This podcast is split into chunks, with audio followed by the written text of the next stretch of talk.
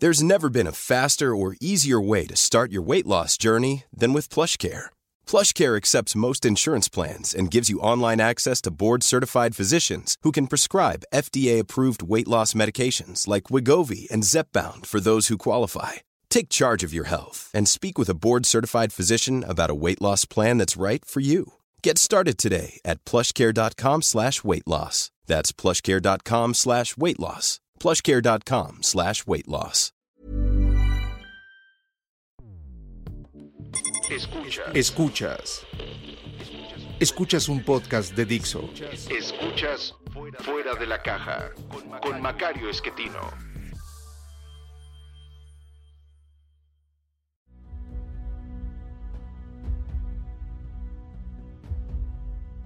Bienvenidos, esto es Fuera de la Caja. Yo soy Macario Esquetino, le agradezco mucho que me escuche. Esta es la emisión número 105 de este podcast y por ser emisión impar, nos toca hablar de la coyuntura que sigue siendo económica en buena medida porque estamos alrededor del presupuesto de 2021 eh, y creo que vale la pena eh, seguir analizando eh, qué es lo que está ocurriendo en nuestra economía, qué podemos esperar en los próximos meses al respecto. Eh, usted ya sabrá, se entregó el paquete económico para el próximo año al eh, Congreso y eh, lo que la Secretaría de Hacienda estima es que vamos a tener una contracción este año, ellos estiman ahora un poco más de 8% de contracción y una recuperación el próximo año, según sus estimaciones también, de casi 5%. en ambos casos creo que son optimistas, no es solamente lo que yo crea, es lo que cree el promedio de los especialistas que encuesta el Banco de México cada mes eh, acerca de qué es lo que creen que va a pasar en inflación, en tasa de interés, en tipo de cambio, en crecimiento económico. Y en este último mm, indicador, eh, la estimación de la mediana, es decir, justo a la mitad de los eh, estimadores, de los especialistas, esperan una caída de 10% este año y un crecimiento el próximo año de 3%. Es decir, Hacienda estaría sobreestimando dos puntos tanto este año como el año próximo. Eh, usted dirá, bueno, pues dos puntos no es mucho. Pues dos puntos es lo que crecía la economía mexicana antes de que eh, este gobierno llegara. Y a todo el mundo le parecía poquito. Eh, sin embargo, bueno, ahora sabemos que no era tan poquito. Crecer 2% implica que la economía nacional le alcanza para que cada uno de los mexicanos en promedio tenga más cosas en el año siguiente, incluso contando el crecimiento poblacional. Eh, de manera pues que esta falla de estimación en dos puntos, eh, tanto en la caída como en la recuperación, eh, pues sí puede causar algunas dificultades en términos de lo que el gobierno espera recaudar en impuestos, que esa es la parte más relevante en donde esta falla de estimación puede tener un impacto.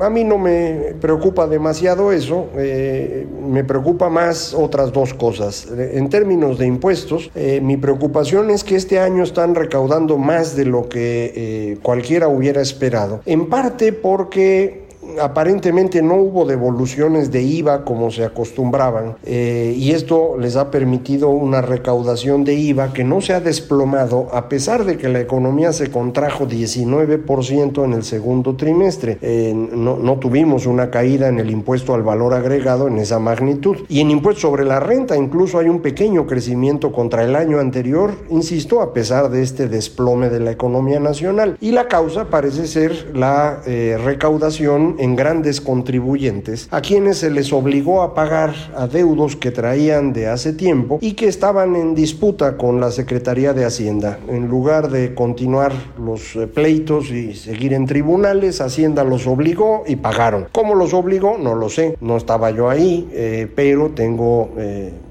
alguna idea de que las cosas no fueron lo más pacíficas posible. En cualquier caso, esta recaudación tanto de IVA que no se devuelve como de impuestos sobre la renta que se extrajo a, deudos pendientes no se van a, repetir en el próximo año. Entonces, eh, la estimación de ingresos, al hacerla sobre un dato que es eh, excesivo en este momento, pues creo que puede fallar. Entonces, piense usted que en impuestos para el próximo año, el gobierno puede estar teniendo una sobreestimación de entre 100 y 200 mil millones de pesos. Eh, pero la parte más grave no es esa, sino la otra, la sobreestimación de petróleo. Aquí el gobierno ha intentado eh, que Pemex vuelva a producir petróleo. Es una idea muy extraña, eh, ya la hemos comentado en otras ocasiones, que mm, llevó a estimaciones de que, por ejemplo, en 2020 Pemex estaría produciendo 1.95 millones de barriles al día. Esto parecía realmente absurdo y, sí lo fue. En realidad andamos en 1.68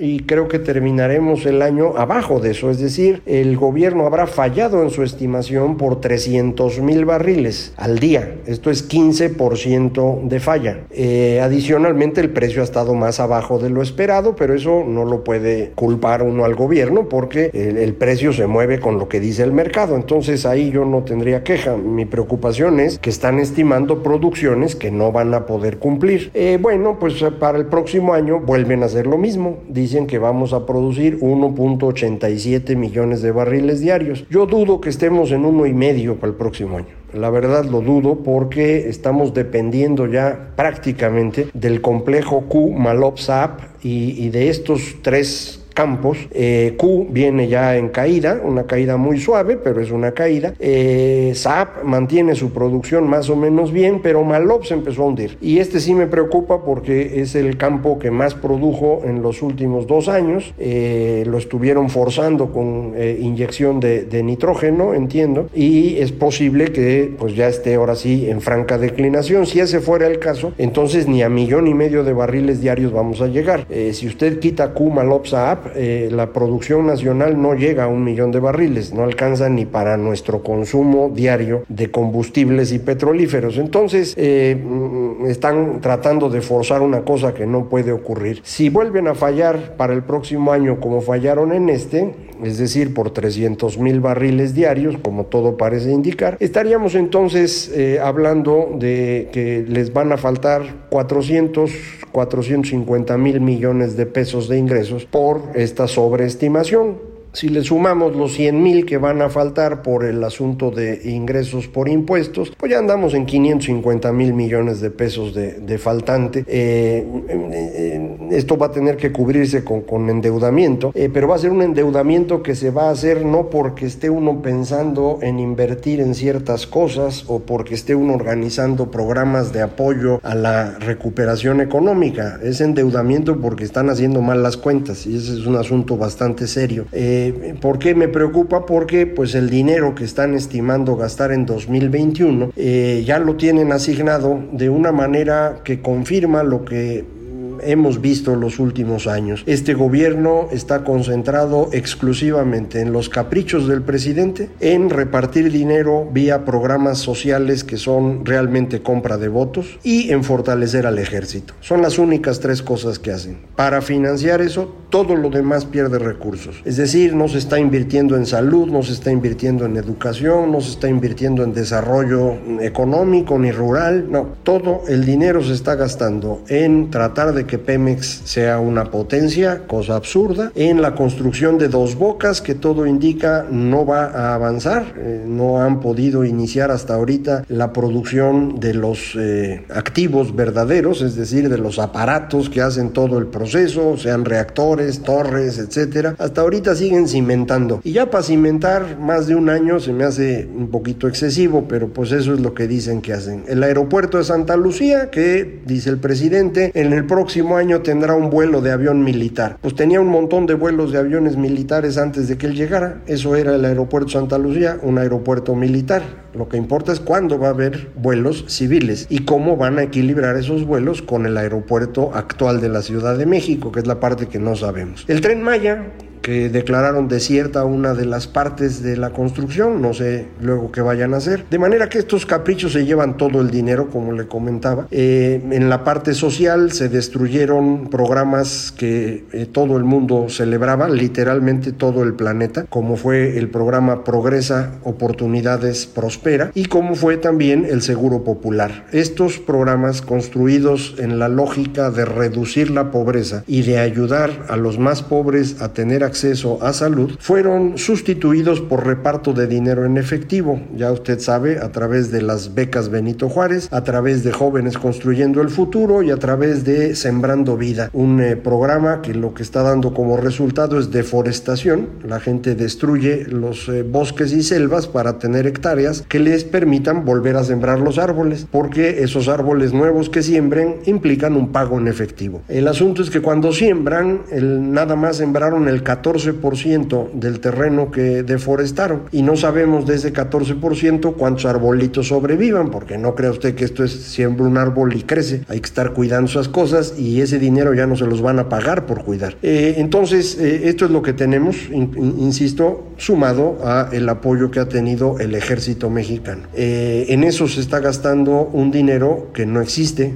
y que no va a existir porque están sobreestimando los ingresos y van a tener que contratar deuda para poder eh, cumplir los caprichos presidenciales. Eh, vuelvo a, a, insistir en que nos hubiera salido bastante más barato contratar deuda en marzo para hacer un programa de contención económica, es decir, apoyar a empresas que para que no corrieran personal y apoyar a informales para que se quedaran en sus casas y efectivamente pudiéramos reducir el contagio eh, y posteriormente apoyar un programa de reactivación a partir de agosto o ahora mismo de septiembre. Eh, estas dos cosas que le comento podrían haberse financiado con un crédito de 5 puntos del PIB que podíamos haber contratado con el Fondo Monetario Internacional. La línea de crédito está abierta por más que eso. Entonces si nos alcanzaba, podríamos haber pedido los 5 puntos, dedicar un punto a apoyar a empresas, otro punto a apoyar informales y luego tres puntos a la reactivación. Según mis cuentas, con esto eh, habríamos logrado terminar el año no con una contracción de 10% como esperan los especialistas eh, consultados por el Banco de México, ni de 8 fracción como piensa Hacienda, sino más bien en el orden del 5%.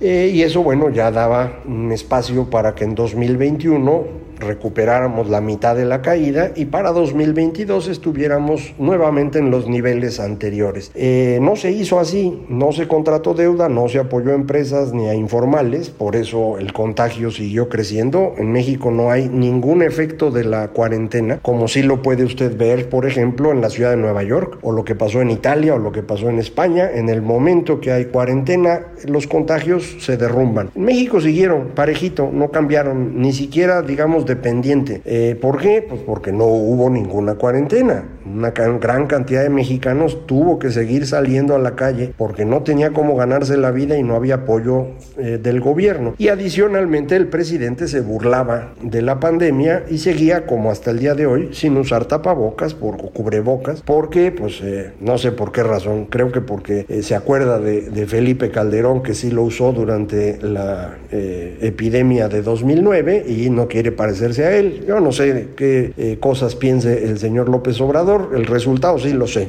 Eh, no pudimos controlar nunca la enfermedad y somos el país que tiene mayor eh, número de personas eh, que han muerto como consecuencia de la pandemia, sea de forma directa o indirecta, medido a través del exceso de muertes. como usted sabe, el gobierno mexicano solamente mide a unos pocos para decirnos cuántas muertes hay, pero deja sin medir a, dos o dos y fracción de cada tres que mueren. Así que pues nos, nos van engañando con las cifras y y mis colegas, por razones inexplicables, siguen publicando los datos del gobierno como si fueran ciertos. Y este es un problema que estamos teniendo ya en muchas áreas. Eh, no importa si lo dice el gobierno, si es falso, es falso. Y necesitamos decirlo con toda claridad todos los que nos dedicamos a esto. Porque de otra manera se van creando mitos, que es lo que el gobierno quiere hacer, para con ello después decir nosotros hicimos las cosas muy bien, el problema fueron los que no nos hicieron caso, ya lo dijo el señor Gatel, o el problema fue el neoliberalismo y los conservadores, como dice el presidente. Eh, no, el problema son ellos y los datos son muy claros y creo que hay que decirlos con toda claridad. Eh, puede uno mencionar que el gobierno eh, está calculando 72 mil muertes, pero al mismo tiempo hay que decir, pero las muertes en exceso en este momento se estiman en 220 mil y eso es lo que necesitamos estar haciendo todos los días. De otra manera, insisto, lo que hacemos es fortalecer una narrativa ficticia del señor presidente que, como sabemos, es un mentiroso. Eh, si usted tiene duda al respecto de qué tan mentiroso es, eh, Luis Estrada ha medido día tras día el número de mentiras que se dicen en las mañaneras y en los informes del presidente. En promedio son cuatro por día, mentiras, más una cantidad importante de datos inexactos o incomprobables. Eh, de forma pues que vamos construyendo, insisto, una realidad alterna que no creo que le convenga a nadie. Me regreso a la parte económica. Con los números que le estaba yo comentando, es decir, eh, el, crecimiento del próximo año, que será todavía pequeño, después de una caída muy profunda en este, en esta, en este 2020, se puede estimar que vamos a regresar al tamaño que tenía la economía mexicana en 2018, más o menos para mediados de 2024. Eh, esto significa el sexenio en promedio crecerá cero. Otra vez, estos son los datos que pronósticos que nos ofrecen los especialistas que consulta el Banco de México. Eh, mm, yo tengo dos o tres escenarios diferentes para ver qué es lo que puede ocurrir. En mi escenario intermedio, que es el que creo más probable, eh, en realidad regresaríamos al tamaño de 2018 para 2025, tampoco es una gran diferencia. Eh, lo importante es qué hubiera pasado si en lugar de que en 2018 hubiera ganado López Obrador, hubiera ganado alguno de sus dos contrincantes o hubiera regresado a gobernar alguno de los últimos cuatro expresidentes. ¿Cómo terminaría el sexenio? Bueno, se pueden hacer las cuentas eh, en estas cosas que llaman los especialistas un contrafactual, es decir, imaginar qué hubiera pasado si. Eh, y lo hago nada más eh, considerando dos decisiones. Eh, la cancelación del aeropuerto de la Ciudad de México que ningún otro hubiera hecho y el cómo enfrentar la crisis eh, de la pandemia eh, siguiendo mi argumento de esta deuda del 5% que no fui el único que la propuso, la propusimos todos los que nos dedicamos a este tema, todos. Esto va desde el Centro de Estudios Espinosa Iglesias, la Coparmex, el Consejo Coordinador Empresarial, hasta personas muy cercanas a López Obrador en algún momento de su vida, como Rolando Cordera o Gerardo Esquivel todos propusimos lo mismo, casi con los mismos números. Eh, si hubiera seguido una de estas recomendaciones, que es lo que hubiera hecho cualquier otro político que no hubiera sido López Obrador, y no se hubiera cancelado el aeropuerto de la ciudad, insisto que es lo que hubieran hecho cualquiera de los otros seis que he mencionado, eh, el resultado que tendríamos en 2024 es una economía 10 puntos más grande que la que teníamos en 2018, con todo y pandemia. Eh, eso es el costo neto hasta este momento del gobierno actual. Todavía le pueden sumar, yo no lo dudo, la capacidad que tienen de complicar las cosas es, grandísima. Lo está usted viendo con el dichoso asunto de la rifa, con el intento de eh, crear una consulta popular para distraer a la gente alrededor de si se, se, debe juzgar o no a los expresidentes, cuando esto es perfectamente posible el día de hoy, no, no hay nada que lo impida, se puede llevar a juicio si tienen alguna prueba, y si no, no se va a poder llevar a juicio de ninguna otra forma. Entonces, nada más eh, tratar de distraer a las personas eh, mientras, insisto, seguimos teniendo más de 200 mil muertos y una contracción económica de las más grandes en el planeta. Eh, ¿Hasta dónde nos va a llevar esta circunstancia de, tratar de vivir en, en este mundo alterno? no lo sé, pero me preocupa que en algún momento una proporción no menor de los mexicanos diga ya estuvo bueno. algo así está pasando ahorita en Chihuahua porque pues les está afectando directamente a, los agricultores la posibilidad de que no haya agua para ellos, eh, debido a que el gobierno no quiso negociar con Estados Unidos alrededor del Tratado de Aguas, como sí se ha hecho en casi todos los años que yo recuerdo. Eh, ahora no quisieron y bueno, pues el resultado lo estamos viendo. ¿En qué momento se nos va a cansar la gente? ¿En qué momento los 10 gobernadores que decidieron salir de la CONAGO, en lugar de hacer una alianza federalista, deciden de pronto decir, ¿saben qué? Ya estuvo bueno. Eh, yo no sé, mm, ojalá eso no ocurra, ojalá y podamos ir encontrando cómo resolver nuestros conflictos, pero, insisto, la, personalidad del presidente, la dirección que está llevando, las acciones que toma, su desprecio por los demás, eh, me llevan a pensar que no habíamos tenido un gobierno tan destructivo y tan incapaz en, en toda nuestra historia. Eh, he insistido con la posible salvedad de Antonio López de Santana, bajo el cual, por cierto, perdimos la mitad del territorio. Bueno, este, para no amargarme más la vida, sobre todo en estos días patrios, eh, ya me voy. Normally, being a little extra can be a bit much, but when it comes to healthcare, it pays to be extra. And United Healthcare makes it easy with Health Protector Guard fixed indemnity insurance plans. Underwritten by Golden Rule Insurance Company, they supplement your primary plan, helping you manage out of pocket costs without the usual requirements and restrictions like deductibles and enrollment periods. So when it comes to covering your medical bills, you can feel good about being a little extra. Visit uh1.com to find the Health Protector Guard plan for you. Muchas gracias por escucharme. Ya sabes, muy fácil comunicarse conmigo. Macario MX, en Twitter arroba Macario MX, correo electrónico macario arroba macario.mx y página www.macario.mx. Muchísimas gracias. Esto fue Fuera de la Caja.